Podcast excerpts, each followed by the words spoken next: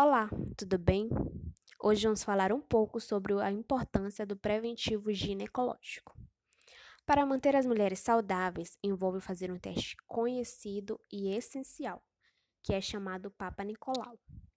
É necessário fazer parte da rotina médica de todas, para assim prevenir o surgimento e o desenvolvimento de uma série de complicações. Mas afinal, o que seria o preventivo? Bom, preventivo é um exame realizado em mulheres que já iniciaram a vida sexual para detectar os primeiros sinais de desenvolvimento do câncer de colo de útero ou outras doenças sexualmente transmissíveis que afetam a genitália feminina, evitando assim a evolução ou complicação. A maioria das lesões que evoluem para o câncer cervical são causadas pelo HPV, que é um vírus que pode ser prevenido usando preservativos como a camisinha. Mas como é feito? Como é realizado esse exame?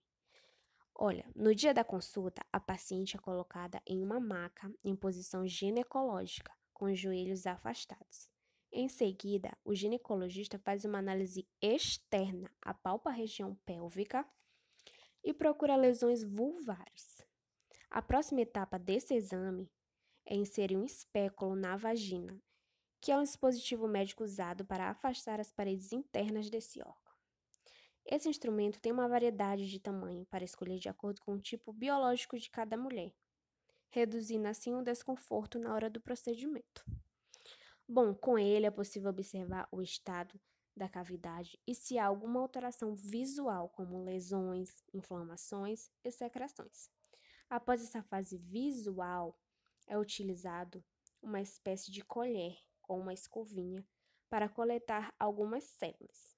Os materiais recolhidos são enviados ao laboratório para análise microscópica, para verificação de inflamações, doenças e lesões sugestivas de malignidade.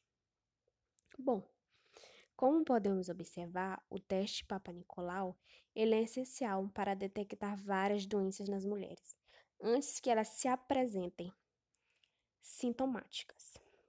Portanto, é fundamental realizar o ritual de rotina de encontrar com o ginecologista. Desta forma, quanto mais mulheres forem testadas, mais mortes por câncer podem ser evitadas. Então, mulherada, vamos nos cuidar?